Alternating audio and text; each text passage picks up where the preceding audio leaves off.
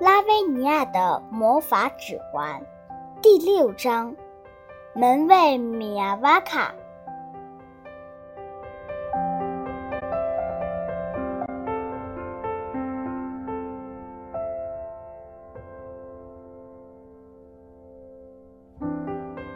现在是凌晨三点钟了，在米兰最豪华的 XS 酒店门口，门卫米亚瓦卡正打着瞌睡。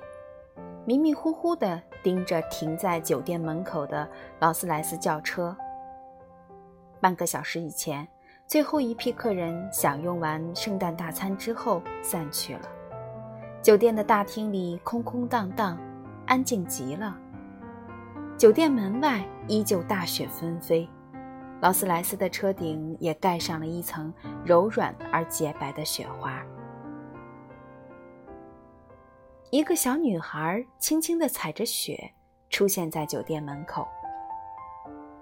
米亚瓦卡上下打量她一番，最后把视线落到了她的双脚上，因为她的身后竟然连一个脚印都看不到。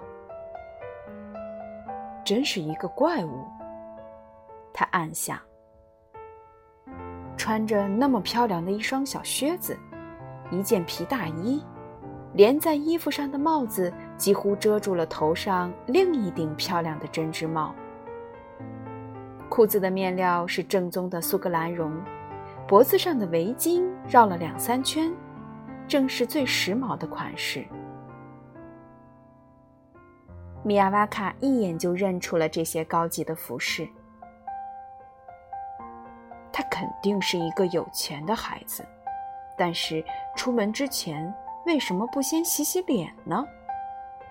还有那些头发，又长又打卷，脏得一塌糊涂，简直看不清什么颜色了。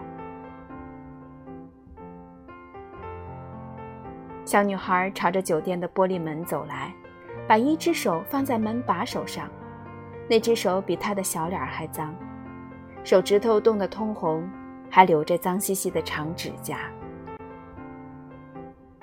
他肯定把手套弄丢了。善良的米亚瓦卡想，也许路上遇到什么车祸了吧？或许他和爸爸妈妈、保姆走散了？或许他想让我帮他打个电话呢？这些有钱人，怎么不好好的照看自己的孩子呢？米亚瓦卡从没想过，这是一个他必须赶走的小乞丐。因为小女孩的穿着非常考究。如果一个人买得起这么高级的衣服，当然可以想怎么打扮就怎么打扮。米亚瓦卡殷勤地从保卫室走出来，对拉维尼亚说：“你想给家里打个电话吗？或者你需要一个警察阿姨？”“不，没那个必要。”拉维尼亚冷静地说。